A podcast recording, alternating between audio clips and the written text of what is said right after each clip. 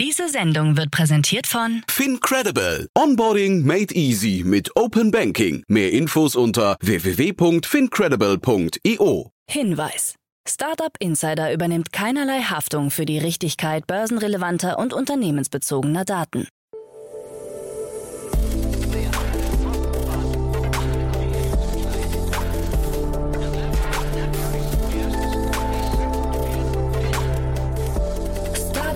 Insider Daily. Morgen Update. Einen wunderschönen guten Morgen und herzlich willkommen zu Startup Insider Daily. Mein Name ist Jan Thomas. Heute ist Mittwoch, der 17. November. Und das hier sind heute unsere Themen. Volocopter absolviert seinen ersten öffentlichen Testflug in Südkorea. Foodpanda expandiert in zahlreiche weitere deutsche Städte. Der Chef von Nvidia glaubt, dass die Chipknappheit noch lange anhalten könnte. Die Kryptobörse Binance könnte ihren Hauptsitz nach Frankreich verlegen. Und das NFT-Startup Animoca Brands startet eine K-Pop-Offensive fürs Metaverse.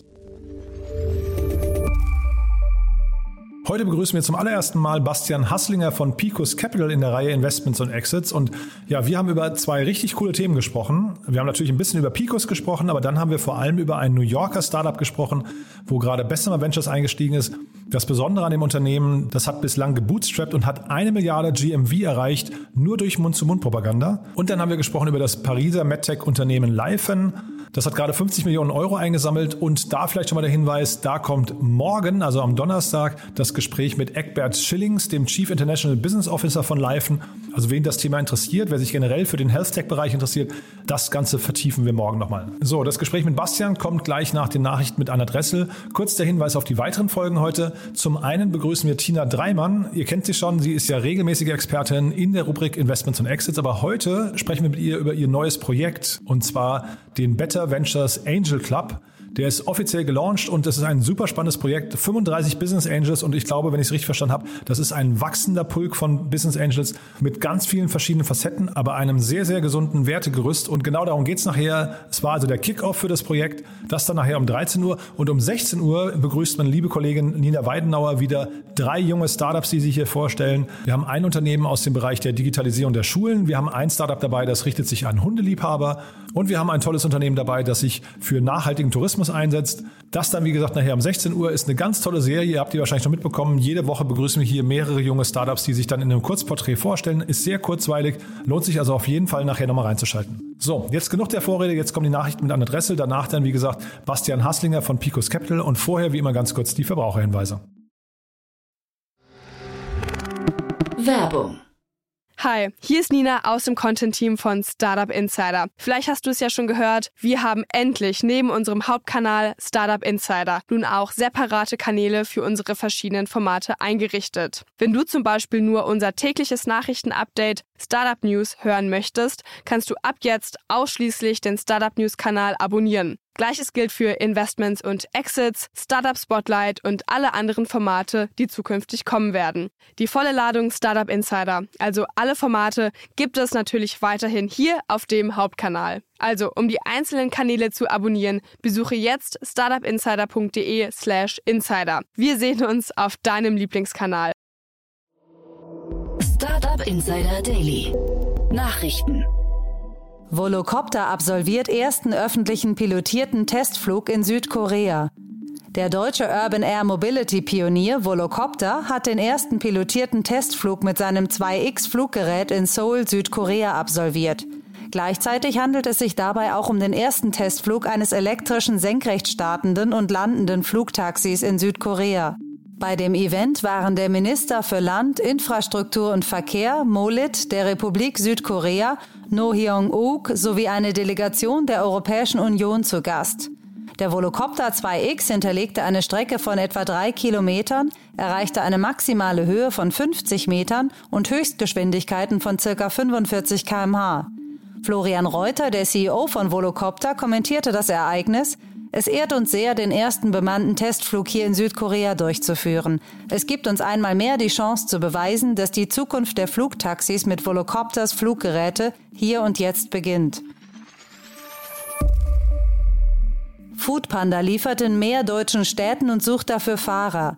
In einer Pressemitteilung hat Foodpanda, das zum deutschen DAX-Unternehmen Delivery Hero gehört, bekannt gegeben, noch in diesem Jahr zu expandieren. Dazu gehören die Städte Düsseldorf, Köln, Hamburg, München, Frankfurt am Main und Stuttgart.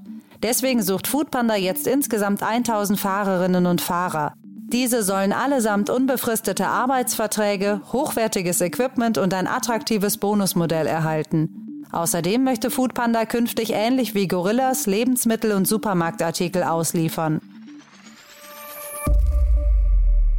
Well, now I am Die Schadsoftware Emotet ist zurück.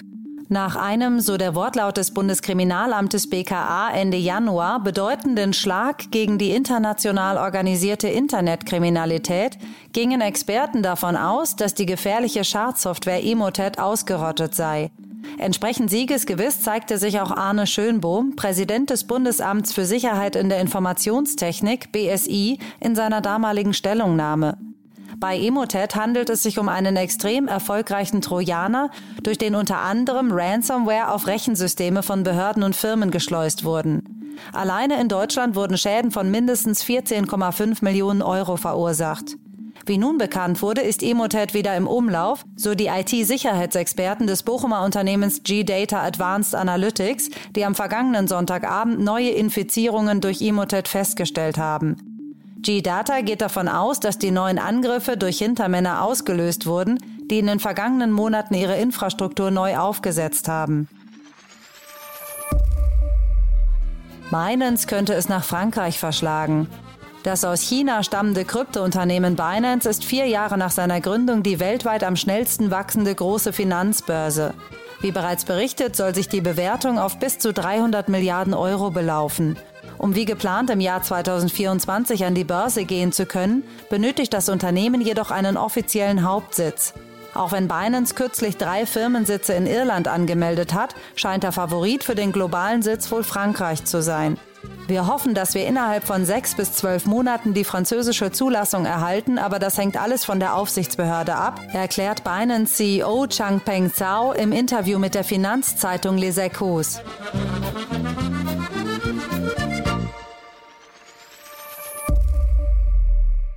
I'm gonna be suing you. Klage gegen Meta wegen Kursverlusten. Ein Pensionsfonds für Beschäftigte im öffentlichen Dienst aus dem US-Bundesstaat Ohio geht gegen die kürzlich in Meta umbenannte Muttergesellschaft Facebooks vor. Der Vorwurf, der Konzern soll Anleger getäuscht haben. Der in Facebook investierte Fonds hat in diesem Jahr Verluste bei Geschäften mit Facebook-Aktien gemacht und sieht die Ursache für die Kursrückgänge vor allem in den Enthüllungen der Whistleblowerin Frances Horgan und den anschließenden Artikeln im Wall Street Journal. Da Facebook von den Vorwürfen Horgans gewusst habe, strebt der Fonds nun eine Sammelklage von Investoren an, die zwischen Ende April und dem 21. Oktober diesen Jahres Facebook-Aktien gekauft haben und zielt auf Schadensersatz für die Kursverluste. Meta hat sich bereits zu Wort gemeldet und bezeichnet die Klage in seiner Stellungnahme als unbegründet. I, I use my tweets to express myself. Some people use their hair. I use Twitter. Twitter is a war zone. If somebody's going to jump in the war zone, it's like, okay, you're in the arena. Let's go. US-Bank verklagt Tesla wegen altem Musk-Tweet. Auch Tesla sieht sich mit einer Klage konfrontiert. Aufgrund eines im Sommer 2018 geposteten Tweets von Tesla hat die größte US-Bank JP Morgan eine Klage gegen den Elektroautobauer eingebracht. In dem damaligen Tweet kündigte Tesla-Chef Elon Musk an, Tesla von der Börse zu nehmen, wenn ein Aktienkurs von 420 Dollar erreicht sei.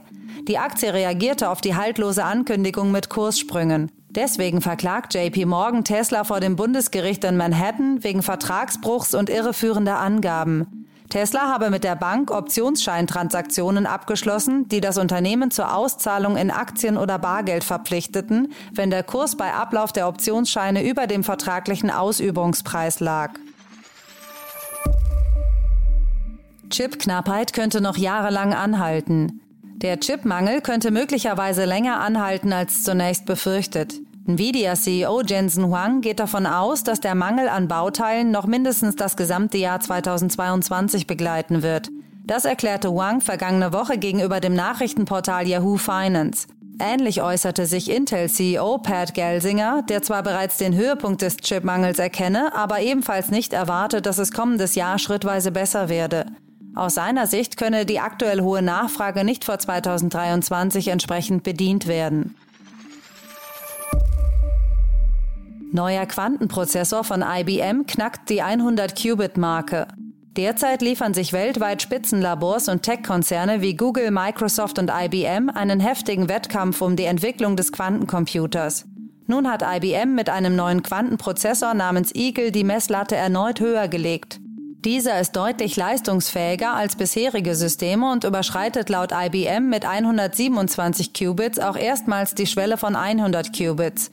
Die erhöhte Anzahl soll es Nutzern ermöglichen, bei Experimenten und Anwendungen Probleme auf einem neuen Komplexitätsniveau zu erforschen. Da traditionelle Computer mit Bits arbeiten, bemühte IBM zur Verdeutlichung der Leistung des neuen Quantencomputers einen Vergleich und erklärte, für eine Simulation durch konventionelle Hochleistungsrechner wären mehr klassische Bits notwendig, als es Atome in jedem menschlichen Wesen auf dem Planeten gibt. Daily Fun Fact: NFT-Startup bringt K-Pop ins Metaverse. Der Hype um Non-Fungible Tokens, NFTs, hält die Unterhaltungsbranche weiter in Atem.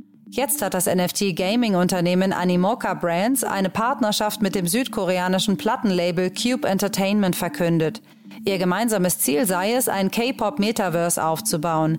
Dabei sollen beliebte Schauspieler und K-Pop-Musiker aus dem rund 50 Künstler umfassenden Portfolio von Cube geehrt werden, von denen Künstlerporträts, Albumcover oder Musikstücke als NFTs aufgelegt werden. Animoca Brands ist im NFT-Markt eine bekannte Größe und hatte unter anderem sehr früh in Dapper Labs investiert. Startup Insider Daily. Kurznachrichten.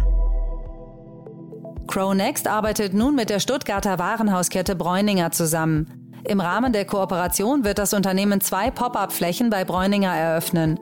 Die beiden Shop-in-Shop-Konzepte sollen im Bräuninger Haus in Nürnberg und am Standort Düsseldorf umgesetzt werden. Die Kooperation soll den Kundinnen und Kunden von Bräuninger in der Vorweihnachtszeit exklusive Angebote machen, indem ihnen auf den Cronext-Flächen zertifizierte gebrauchte Uhren aus dem High-End-Sektor geboten werden. Nach zahllosen Produktionsproblemen inmitten der weltweiten Covid-19-Pandemie ist Smart Halo das Geld ausgegangen. Das Unternehmen wird daher nicht in der Lage sein, den Betrieb aufrechtzuerhalten.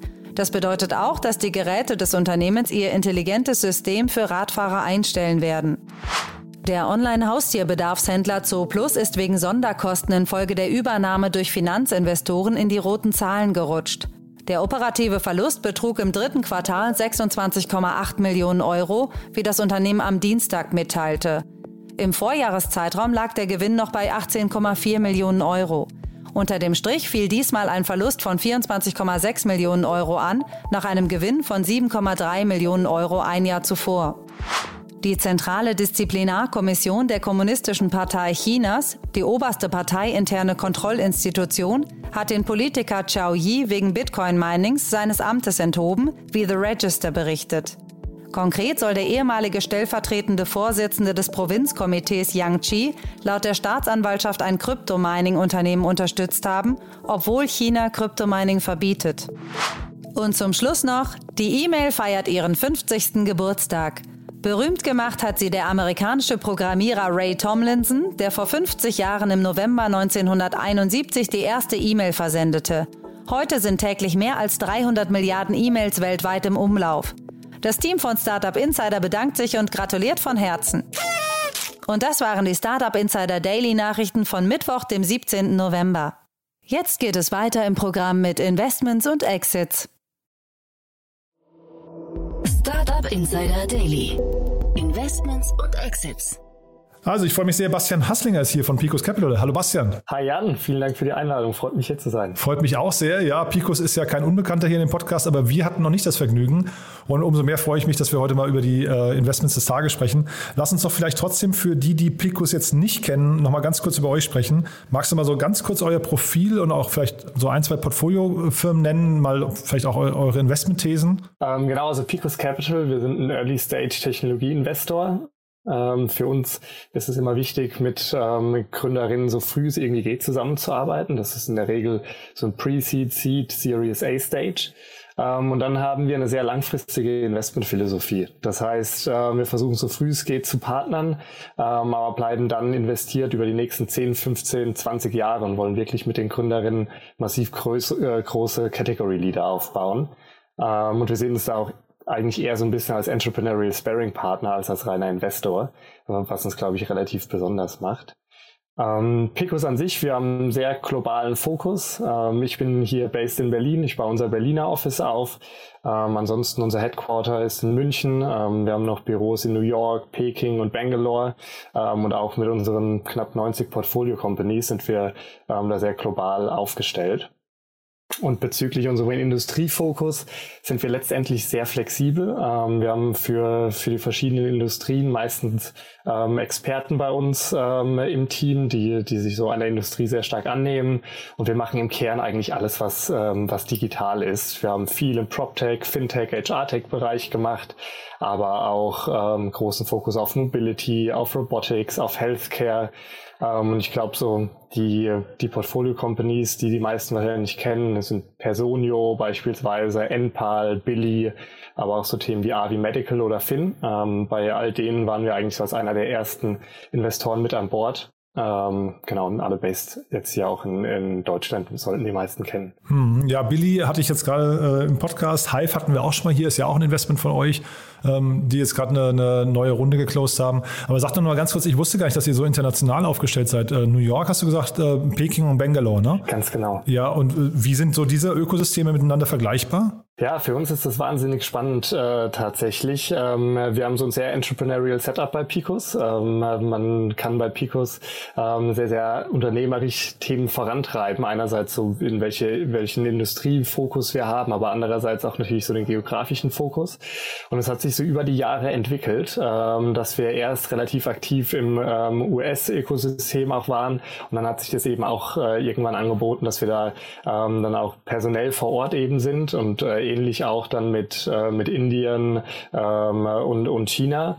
Ähm, und für uns ist das wahnsinnig wertvoll, wenn wir uns Ventures anschauen, egal in welcher Geografie, dann immer mit einem sehr globalen, mit einer globalen Perspektive da drauf zu schauen. Ähm, das heißt, wir machen eigentlich alle Deals gemeinsam als ein Team. Ähm, das ist nicht so, dass irgendwie unser Picos China Team ganz alleine Deals dort macht und wir bekommen in Europa oder in den USA nichts davon mit, ähm, sondern die, die Deals ähm, oder die, die Investments werden immer gemeinsam gemacht ähm, und dadurch können wir super immer diese internationale Perspektive ähm, nutzen. Man kann sich überlegen, irgendwie ein Consumer-Facing Deal in, ähm, in Europa funktioniert fundamental anders als beispielsweise in China.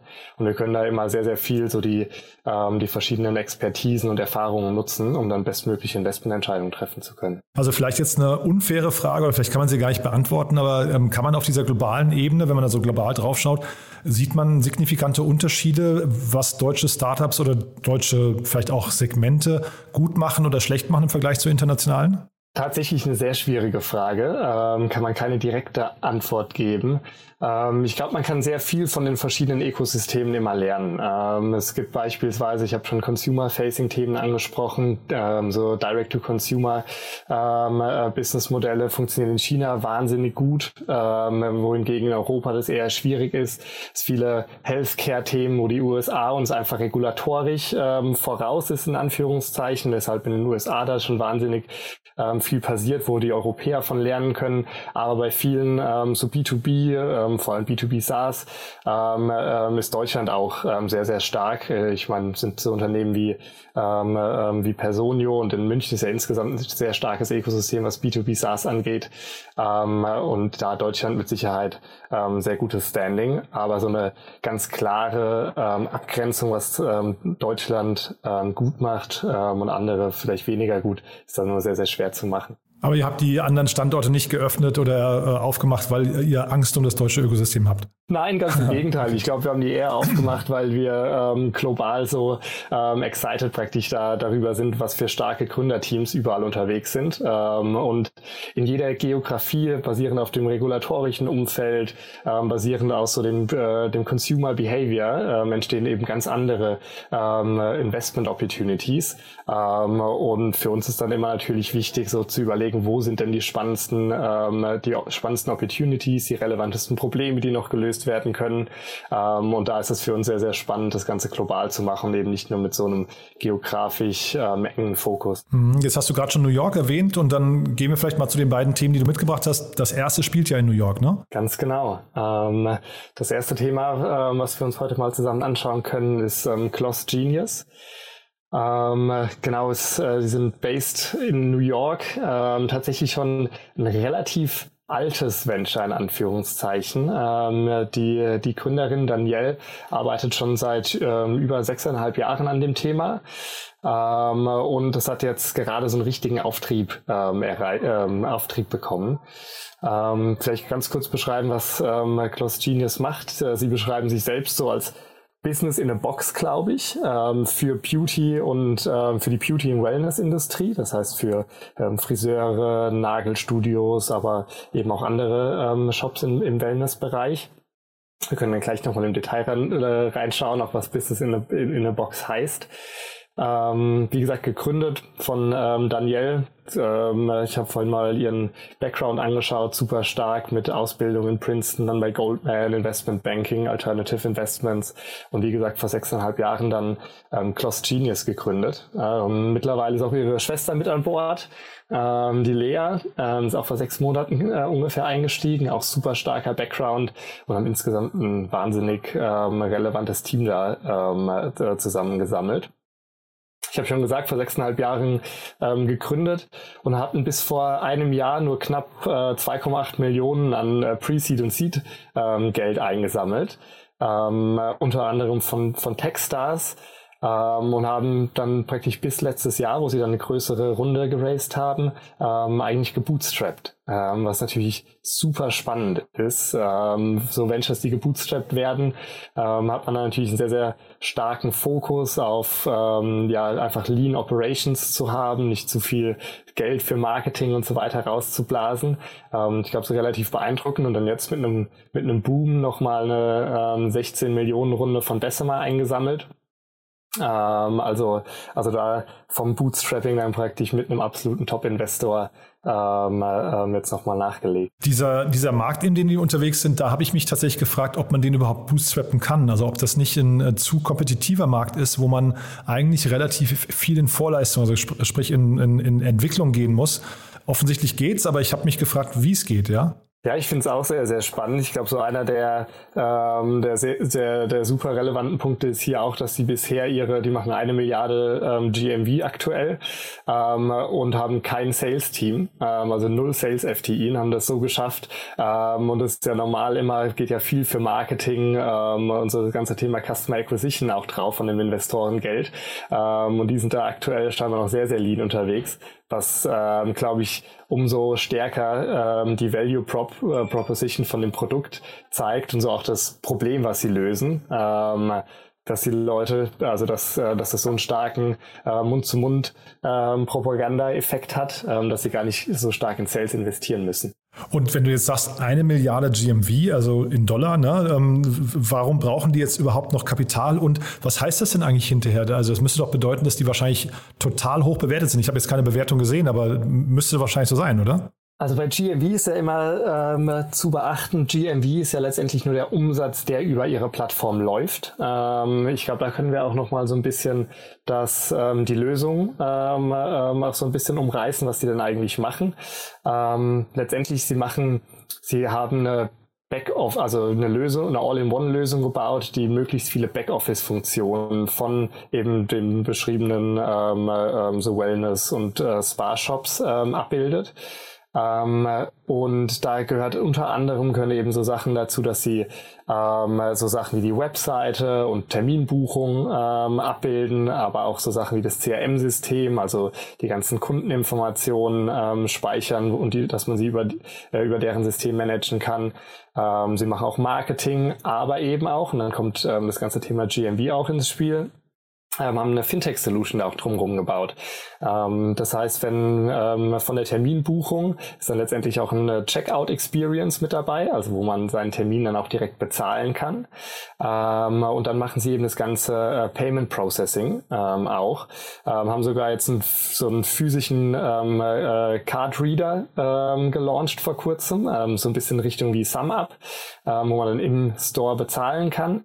Und letztendlich diese eine Milliarde GMV ist praktisch äh, ist letztendlich der, das Zahlungsvolumen, was über ihre Plattform abgebildet wird. Also nicht, nicht gehandelter Umsatz tatsächlich, äh, sondern also Zahlungsvolumen von den Händlern, von den, von den, äh, weiß nicht, Friseuren und Wellnessbereich äh, Unternehmen, die sie da angeschlossen haben. Genau, so würde ich die, ähm, so würde ich die Zahl zumindest deuten. Okay, und dann kann man wahrscheinlich sagen, das Ganze, also ist ja eine, eine SaaS-Lösung. Wahrscheinlich haben sie aber irgendwie auch eine Transaction-Fee, ne? Dann wahrscheinlich so ein Prozent vielleicht, oder was wird man da schätzen? Oder zwei Prozent? In welcher Dimension kann sich das abspielen? Genau, ich denke, dass sie eine, eine klassische SaaS-Fee chargen werden, einfach für die generelle Nutzung ähm, ihrer Lösung, für das Frontend und äh, Backend, was sie da eben anbieten.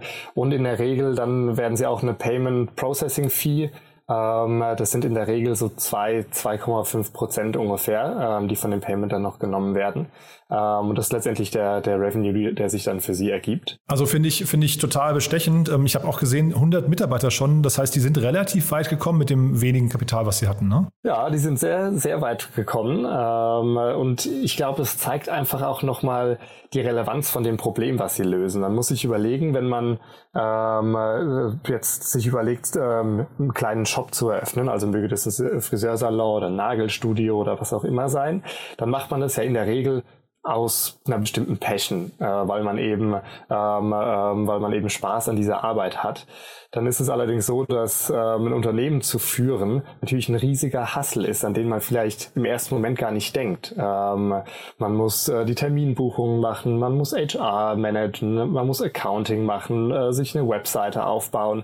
Alles so Themen, die eigentlich gar nicht mit dem Core-Passion-Bereich ähm, äh, einhergehen. Ähm, und also es ist eigentlich so eine Distraction vom eigentlichen Job. Ähm, und dann ist man natürlich oft auch ja, relativ ineffizient in diesen ganzen Backoffice-Aufgaben, weil man das ja, ähm, weil man das ja vielleicht auch gar nicht gelernt hat. Und das ist praktisch, ähm, ähm, was Klaus Genius jetzt abbilden möchte. Sie sagen, okay, wir, wir äh, ermöglichen euch, euch wirklich auf eure Passion, auf euer Key-Job eben zu fokussieren und nehmen euch die ganzen Backoffice-Aufgaben ab.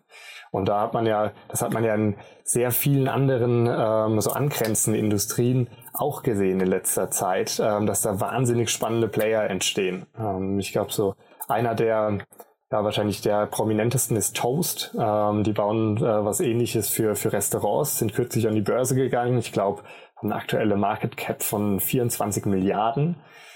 Was natürlich sehr spannend ist, es gibt Squire, ähm, die machen das Ganze für Barbershops, ähm, also mit Fokus ähm, praktisch auf, auf Herrenfriseure.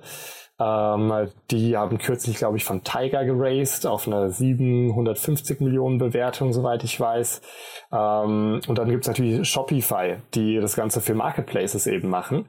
Ähm, und jetzt eben ähm, Close Genius für Wellness und Spa. Ähm, und ich glaube, die Relevanz äh, oder wie, wie stark die verschiedenen Gründer da auch an diese vertikalen B2B SaaS-Lösungen glauben, zeigt auch, dass der Shopify und, die, und der Toast-Gründer jetzt auch äh, als Angels mit dabei sind bei der aktuellen Runde ähm, von Close Genius. Äh, Glaube ich, super spannende Entwicklung. Ja, ja, habe ich, hab ich gesehen, wollte ich dich auch gerade darauf hinweisen, weil das finde ich total interessant. Der Tobias Lübke, äh, der, also von, von Shopify, ist ja relativ, also mal vor, vor dem Hintergrund seines, ähm, seines wahrscheinlich großen Vermögens, relativ zurückhaltend mit den Investments. Der hat jetzt in diesem Jahr nur drei Stück gemacht und davon ist das jetzt hier eben eins. Äh, und, und Toast kenne ich jetzt nicht im Detail, aber sowohl der Gründer von Toast als auch der aktuelle CEO haben beide investiert. Also das spricht wirklich für sich. Ne? Ja, ich glaube, ähm, was bei dem Thema ähm, jetzt offenbar so beeindruckend ist, ist eben, was wir ähm, jetzt zuvor schon angesprochen hatten, wie einfach sie offenbar Sales machen können, dass sie keine Salesforce brauchen und die Kunden das Produkt so sehr lieben, ähm, äh, dass sie es äh, über Mund zu Mund ähm, einfach äh, weitertragen. Ähm, und ich glaube, wenn man sieht, dass so eine, so eine höher, so eine hohe Customer Satisfaction eben da ist, ähm, das ist natürlich unfassbar überzeugend als Investor auch. Ähm, und ähm, das wird, kann gut sein, dass es dann eben auch die, die Gründer von den anderen erfolgreichen Unternehmen überzeugt hat. Und sag nochmal ein Wort zum Timing, weil das finde ich überrascht ja auch. Ich meine, Corona, wenn man sich mal die, diese Phase anguckt äh, und dann jetzt diesen Markt, in dem wir hier gerade, über den wir gerade sprechen, also Schönheits- und Wellness, Wellnessbranche, sind ja wahrscheinlich zwei Bereiche, die komplett ähm, weiß nicht, geschlossen waren für die letzten zwei Jahre. Und jetzt kommt so eine Runde mit trotzdem diesen starken Zahlen. Passt das gut zusammen für dich? Ähm, in der Tat, klar. Ähm, ich meine, was Corona gebracht hat, ist einfach eine Digitalisierung von vielen bisher wahnsinnig undigitalen ähm, Industrien.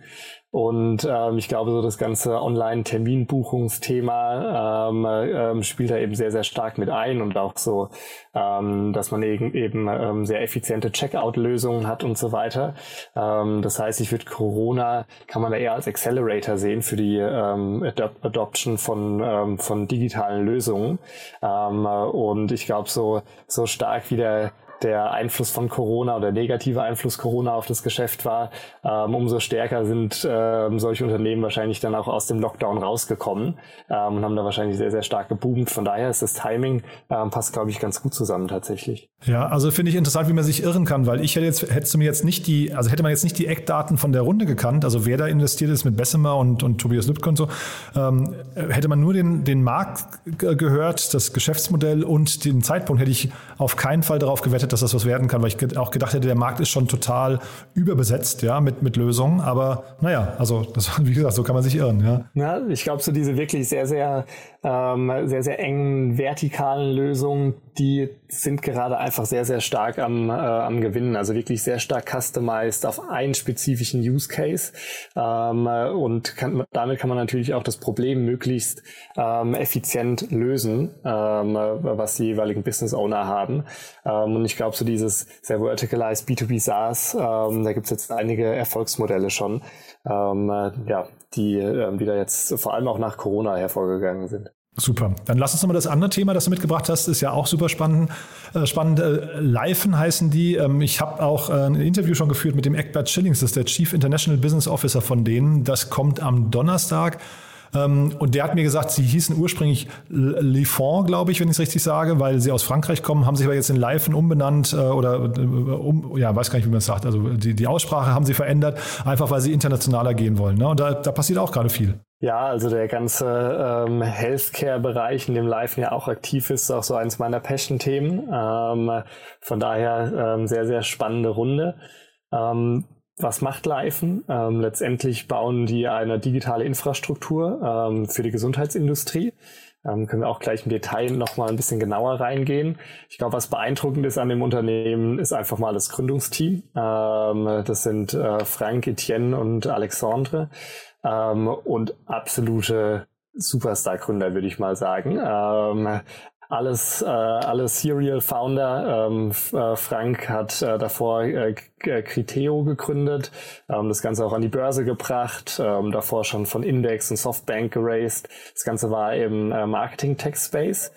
Ähm, und Etienne und Alexandre ähm, auch äh, Serientäter. Ähm, schon Ale äh, Etienne hat, glaube ich, vier Unternehmen schon gegründet, eine davon im Healthcare Space ähm, und Alexandre auch einige, ähm, eine unter anderem ähm, zusammen mit Etienne. Ähm, von daher die, die drei, die wissen definitiv, was sie da tun. Finde ich spannend. In, in beiden äh, Ventures, die wir uns heute angucken, guckst du sofort aufs Gründerteam. Ne? Und das heißt also, da, da ist euer Fokusthema oder euer Fokusblick drauf, ja? Ja, tatsächlich. Dadurch, dass wir natürlich super Early-Stage-Investoren sind, ähm, ist für uns, wir investieren oft, wenn, wenn nur eine äh, Geschäftsidee da ist, wenn noch gar kein richtiges Produkt, noch gar keine echte Traction ähm, ähm, da ist.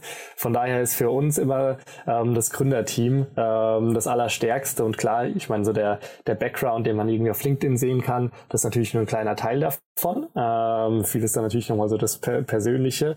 Ähm, aber es zeigt schon mal, wenn, ähm, wenn Gründer so erfolgreich schon verschiedene Unternehmen ähm, gegründet und zum Teil sogar an die Börse gebracht haben, da ist einfach viel Erfahrung drin ähm, was eben auch unserer Meinung nach immer einen großen Einfluss auf den Erfolg eines Unternehmens hat. Wir haben auch ganz viele Seriengründer ähm, bei uns im Portfolio beispielsweise. Mhm, da kann man sich als Investor ein bisschen zurücklehnen und die auf Autopilot laufen lassen, ne? Ja, das ist tatsächlich nicht immer auf Autopilot, aber die haben zumindest schon viele Learnings gemacht, ähm, die erst, also First-Time-Founder ähm, eben erst noch machen müssen. Ähm, und ja, die sind doch schon in der Regel deutlich äh, strukturierter ähm, und erfahrener einfach, was so, äh, so eine Unternehmensgründung angeht, obwohl natürlich immer wieder neue, ähm, ja, so neue Challenges äh, dann aufkommen bei so einer Gründung, denke ich. Jetzt hier spannend finde ich, das äh, Brett, das Sie sich rausgesucht haben, ist extrem dick, ne, finde ich. Also da, das sieht man, glaube ich, auch, die haben 2015 schon gegründet und sind ja jetzt auch, also nach sechs Jahren erst an dem Punkt, wo sie eine richtig große Runde, ich weiß gar nicht, was sie davor eingesammelt haben, aber Ne, sechs Jahre ist auch schon eine Zeit, ne? Ja, ist schon eine Zeit. Ähm, 2015 in Paris gegründet, mittlerweile schon 150 ähm, FTEs, so wie ich das gesehen habe. Und haben jetzt, äh, wie du sagst, mit einer 50 Millionen Runde geraced äh, von CreaDev, ähm, das ist ein Evergreen ähm, Fund, und von äh, Lauxera. Ähm, Lauxera Capital, die haben einen sehr speziellen Fokus auf Healthcare und machen nur Healthcare Investments, sind also wirkliche Profis ähm, in dem Bereich und hatten davor insgesamt so rund 30 Millionen ähm, schon eingesammelt. Ähm, also jetzt insgesamt so knapp 80 Millionen. Aber wie du sagst, ein sehr dickes Brett, was sie sich da vornehmen. Ähm, ich habe schon gesagt, digitale Infrastruktur für die Gesundheitsbranche. Was heißt das? Ähm, ich glaube generell so der Gesundheitssektor ist chronisch irgendwie undigital aktuell noch, ähm, was einerseits getrieben durch viele Datenschutzthematiken, andererseits durch so Regulatorik. Ähm, aber ich meine, ich weiß nicht, wenn du in letzter Zeit äh, einen Bluttest oder irgendeine andere Art von, ähm, von Test gemacht hast, wie hast du die Ergebnisse bekommen? Das ist alles Papier, also Stiftpapier oder Fax, ne? Das sind so die, glaube ich, die, ne? Vielleicht Rohrpost fällt einem da noch ein, ja. Ganz genau. Ist wirklich per Brief teilweise ja, noch. Genau. Das war bei mir auch kürzlich so. Und dann denkt man sich, was mache ich denn jetzt mit diesem Testergebnis auf Papier ähm, zu Hause abheften? Ähm, ja, also bei mir geht sowas dann relativ schnell verloren. Ich hoffe, dass das nicht allen so geht. Aber ich glaube, das zeigt so ein bisschen, wie analog die Branche noch ist. Und das ist eben genau das Problem, was, ähm, äh, was das Team sich jetzt eben vorgenommen hat. Ähm, die möchten letztendlich, ähm, letztendlich einfach die Digitalisierung der, der, der Healthcare-Industrie vorantreiben. Einerseits eben Medical Reports digitalisieren. Ähm, andererseits ähm, aber auch die, die Versendung und so der, die, die, die Kommunikation ähm, vereinfachen, indem sie eben ähm, so eine datensichere ähm, ähm, Kommunikationslösung gebaut haben und damit natürlich eine Kommunikation zwischen den verschiedenen ähm, beispielsweise Ärzten oder anderen Stakeholdern ähm, in der Gesundheitsindustrie ermöglichen, andererseits aber den Patienten eben auch Zugang zu diesen Informationen geben. Mhm. Und sie nutzen dazu einerseits eben NLP, also Natural, Natural Language Processing, um die Dokumente nicht nur zu digitalisieren, sondern auch so die, die wichtigsten Informationen ähm, äh, rauszuziehen ähm, und diese Informationen vor allem strukturiert dann abzulegen. Mhm. Und das ist so das Allerspannendste für, für mich in meinem ganzen Healthcare-Bereich. So es ist allein ist natürlich super inconvenient schon, ähm, dass alles nicht digital ist, ähm, einfach weil man Dinge verliert und Kommunikation erschwert wird. Aber das Wichtige in der Gesundheitsindustrie ist, dass Gesundheitsdaten ja wirklich im Kern Leben retten können. Total. Ähm, ja. Gesundheitsdaten ähm, können dazu, dazu helfen, dass man deutlich effizienter Diagnosen stellt, dass man deutlich effizienter Behandlungsentscheidungen treffen kann. Ähm, und es hilft einfach Ärzten, ähm, Patienten besser zu verstehen. Ähm, und daher ist so die Digitalisierung und vor allem so die, die strukturierte ähm, Speicherung von den Daten, dass man dann auch Analytics laufen kann, unfassbar wertvoll. Und ich finde ja, wenn man, wenn man sich das Ganze so vor Augen führt, also Papier ist ja wirklich so die schlechteste Schnittstelle, die man sich vorstellen kann. Ne? Also eigentlich ist es so, so eine, weiß nicht, letztes Jahr tausend Schnittstelle und man müsste eigentlich, ich hatte jetzt gerade zum Beispiel auch Lea Frank von Anybill hier im Podcast, die digitalisieren den Kassenbon. Und da hat man so das Gefühl, man möchte eigentlich Papier verbieten, weißt du? Also, und das ist ja das Gleiche auch im Krankenhaus. Also, wann immer etwas mit Papier passiert, ist ja quasi ein ineffizienter Prozess am Laufen. Ne? Das also aufs Papier drauf zu bekommen und dann auch hinterher wieder runter. Das heißt, auf dem Papier sind die Daten eigentlich, glaube ich, relativ wertlos. Ne? Absolut. Ähm, und ich glaube, genau das hat das Team jetzt auch erkannt. Ähm, hat sich natürlich da direkt eine Industrie, wahrscheinlich so die Industrie, in der man mit Digitalisierung den größten Impact haben kann, ähm, aber auch insbesondere in Europa so eine der Industrien, die am schwersten zu knacken ist, was natürlich an der ganzen Regulatorik liegt. Aber ich meine, dieses Gründerteam ähm, äh, sieht da ganz gut aufgestellt aus, um da was Größeres aufzubauen. Und die haben auch super spannend insgesamt, wie sie dieses Ökosystem aufbauen. Sie machen nicht nur die Digitalisierung und praktisch die, ähm, die Versendung von, ähm, von Gesundheitsdaten, ähm, sondern sie haben jetzt auch einen App Store noch aufgebaut, dass sie sagen, okay, wir, wir integrieren uns in diese KISS-Systeme, also in die Krankenhausinformationssysteme, ähm, und bieten dann den Krankenhäusern direkt, wenn wir schon drin sind, bieten denen direkt noch ähm, verschiedene andere Lösungen über einen App Store an. Das ist so ein bisschen wie, wie Salesforce das damals, oder wie Salesforce das immer noch macht, dass die im Kern ihr Kernprodukt verkaufen, aber dann noch so ein App Store, wo sie ähm, praktisch angrenzende Lösungen ähm, ähm, noch anbieten. Und da bieten sie noch so Remote Monitoring Lösungen wie Betterrise zum Beispiel an. Das ist auch ein sehr spannendes Unternehmen, was kürzlich von äh, Resilience Care in Frankreich gekauft wurde, äh, mit einem vertikalen Fokus auf Remote Monitoring, insbesondere von Krebspatienten aber auch so Tele Telemedizin-Anbieter ähm, äh, und Telemedizin-Lösungen werden über den App Store noch, äh, noch angeboten. Das heißt, sie wollen da wirklich so, eine, so ein ganzes Ökosystem äh, an digitalen Tech-Lösungen dann praktisch über ihre, über ihre Software anbieten. Und aus Investorensicht ist doch wahrscheinlich hier, also du hast das Team ja jetzt schon genannt, aber der Markt ist doch wahrscheinlich insgesamt, der ist doch gigantisch. Ne? Kann, man sich, kann man sich wahrscheinlich äh, vorstellen, dass das nicht nur in Frankreich, sondern eben tatsächlich in allen Ländern irgendwie auch funktionieren kann. Und dann wahrscheinlich, ähm, was ja immer spannend ist, die, die Login-Effekte sind wahrscheinlich riesig, ne? Ähm, also der Markt ist, glaube ich, so groß, den kann man äh, sehr, sehr schwierig nur bemessen, weil diese Gesundheitsdaten, äh, man kann dann auch über zig andere Lösungen nachdenken, wie man die auch monetarisieren kann. Man kann ja dann auch mit Pharmaunternehmen zusammenarbeiten und effizientere äh, Medikamentenentwicklung beispielsweise vorantreiben. Und auch Versicherungen vielleicht sogar irgendwann, ne? Ähm, also ist ja, ist ja auch nicht weit weg davon. Genau, mit Versicherungen kann man natürlich auch zusammenarbeiten, insbesondere wenn man zeigt, dass man durch die Datenanalysen ähm, ähm, schlauere Entscheidungen ermöglicht und damit ähm, eben effizientere Behandlung ähm, ermöglicht und damit die Gesundheitskosten eben senkt. Ähm, ich glaube, das ist auch so eines der Hauptprobleme, ähm, also der Monetarisierung, wenn die Versicherungen dann dafür zahlen würden, ähm, dann wäre es natürlich deutlich einfacher. Ähm, aber wie du sagst, so dass äh, der Login-Effekt ist natürlich super spannend. Das Ganze geht aber natürlich auch mit einem größeren Problem einher. Der Login-Effekt kommt natürlich dadurch, dass wenn du einmal dich bei einem Krankenhaus integriert hast, dann werden die sich nicht so schnell ähm, dafür entscheiden, jetzt äh, den Anbieter zu wechseln. Genau, ja. Das Problem ist erstmal in dieses Krankenhaus reinzukommen. ja. ähm, natürlich sehr, sehr lange Sales-Prozesse, dann mhm. diese Krankenhausinformationssysteme. Ich weiß nicht, ob du sowas schon mal gesehen hast, aber die wirken oft noch, als wären sie ähm, in den 80ern entwickelt worden. Ähm, das heißt, die APIs und so weiter sind auch nicht so ganz ähm, simpel.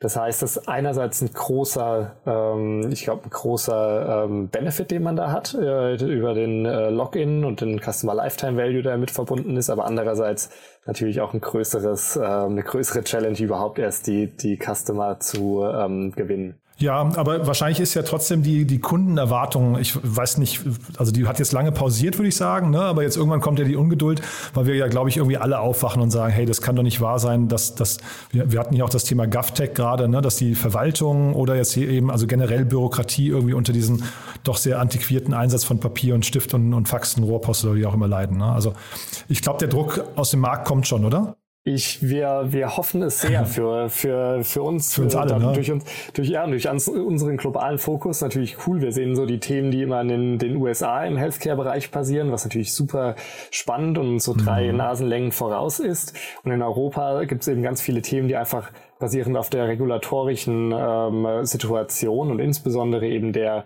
ähm, der Vergütungssituation, so was zahlen mhm. Krankenkassen, was eben nicht, ähm, sind wir noch so deutlich hinterher. Ich, die elektronische Gesundheitsakte, die hätte ja auch schon vor Jahren kommen sollen und lässt noch auf sich warten. Ähm, aber ich glaube, so langsam kommt der Druck auch in der Gesundheitsindustrie an. Und in Deutschland haben wir jetzt die DIGA, ähm, die so ein bisschen äh, ein digitaleres Gesundheitswesen ermöglichen soll. In den USA hat man äh, Medicare, in Frankreich hat man, äh, hat man ein neues Gesetz, das heißt ähm, ETAPES, soweit ich weiß. UK gibt's MTAP. Also so langsam werden diese ganzen, ähm, ja, ähm, wird dieser ganze regulatorische Rahmen ähm, auch ein bisschen ja, digital, digitalisierungsfreundlicher. Und da deswegen sind wir insgesamt bei Picos da sehr, sehr ähm, excited, was in dem ganzen Healthcare-Bereich in den nächsten äh, Monaten und Jahren noch so passieren wird. Hm, ja, ich habe gelesen, die Ampel-Koalition möchte nächste Woche ihren Koalitionsvertrag vorstellen. Sind wir mal gespannt, was da dann eben an Digitalisierungsvorschlägen und, und Erkenntnissen noch drin ist. Ne? Du, das, ich, fand, ich fand das super sehr spannend, muss ich sagen. Äh, Nochmal kurz die Brücke zu euch. Wären das denn beides Themen gewesen, die zu euch gepasst hätten? Ähm, genau, also sind beides Themen, die wir, die wir sehr, sehr spannend finden. Ich glaube, der B2B ähm, SaaS-Bereich, insbesondere mit vertikalem Fokus, ähm, ist etwas, an, äh, an den wir sehr, sehr stark glauben. Ähm, auch insbesondere ähm, Unternehmern und Unternehmerinnen eben zu ermöglichen, sich auf ihr Kerngeschäft ähm, zu fokussieren. Das ist zum Beispiel auch, warum wir in Avi Medical investiert haben. So einer der Gründe, dass sich Ärzte eben wirklich aufs Arztsein konzentrieren können. Ähm, deswegen das super spannend und passt mit vielen Hypothesen von uns einher. Und ähm, Leifen ist, glaube ich, einfach so der Key Pain, der gelöst werden muss, wo man ein absolutes Superstar-Team braucht, um das eben aufzubauen. Ähm, und Leifen hat, äh, glaube ich, tickt da sehr viele Boxen, ähm, um so, um das große, ähm, das große Problem mit einer effizienten Lösung eben zu knacken. Cool wäre es jetzt, wenn man seine Brücke von vorhin nochmal nimmt, äh, wenn sich Leifen anschauen würde, wie Lost Genius verkauft ohne Sales-Team, ne? Ganz genau. Ja. Ähm, wenn man das schafft im, im Healthcare und dann so Enterprise-Sales-Bereich, dann hat man wirklich gewonnen. Cool. Du, Sebastian, das hat mir sehr, sehr großen Spaß gemacht. Ähm, haben wir zu beiden Themen was Wichtiges vergessen? Ich hoffe, wir haben alles abgehakt. Cool. Ähm, definitiv zwei, zwei sehr, sehr spannende Themen, die man noch weiter verfolgen kann. Auf jeden Fall. Du, dann bleiben wir dran. Vielen Dank, dass du da warst und dann freue ich mich aufs nächste Mal, ja? Sehr gerne, Jan. Hat mich sehr gefreut. Werbung. Hi, ist Paul. Product Manager bei Startup Insider. Willst du wissen, welche Startups aus Hamburg, Mannheim oder vielleicht auch Bielefeld sich mit künstlicher Intelligenz beschäftigen? Oder wie zum Beispiel das Portfolio von Earlybird oder HV Capital aussieht? Entdecke all das und noch viel mehr auf unserer Plattform. Kostenlos und ohne Begrenzungen. Unsere Datenbank umfasst über 20.000 Profile aller relevanten Startups, Investoren und Personen, die darauf warten, von dir entdeckt zu werden. Also, wenn ich dein Interesse geweckt habe, schau einfach mal auf unserer Plattform vorbei unter startupinsider.de/slash insider. Startup Insider Daily, der tägliche Nachrichtenpodcast der deutschen Startup-Szene. So, das war's für heute Vormittag. Das war Bastian Hasslinger von Picos Capital. Hat mir großen Spaß gemacht. Ich bin sicher, wir werden Bastian noch öfters hier erleben. Kurz nochmal der Hinweis auf nachher. Um 13 Uhr geht es hier weiter mit Tina Dreimann von Better Ventures. Ich habe es ja vorhin schon erklärt. Da gibt es viel Bewegung. Better Ventures hat einen ganz, ganz tollen, nachhaltigen Business Angel Club ins Leben gerufen. 35 Personen machen schon mit. Ich glaube, das Ganze wird noch richtig, richtig groß. Aber wir sprechen über die Anfänge, wir sprechen über die Idee, wir sprechen über die ersten Investments. Das dann nachher, wie gesagt, um 13 Uhr und um 16 Uhr. Wie gesagt, meine liebe Kollegin Nina Weidenauer begrüßt wieder drei junge Unternehmen, die sich hier vorstellen. Eins, das sich an Hundeliebhaber richtet, eins, das sich für nachhaltigen Tourismus einsetzt und eins, was die Schulen digitalisieren möchte. Also ihr seht schon, tolle Themen. Es lohnt sich nachher reinzuschalten, ist sehr kurzweilig. Das dann, wie gesagt, um 16 Uhr. Bis dahin, euch noch einen wunderschönen Tag und ja, hoffentlich bis nachher. Ciao, ciao.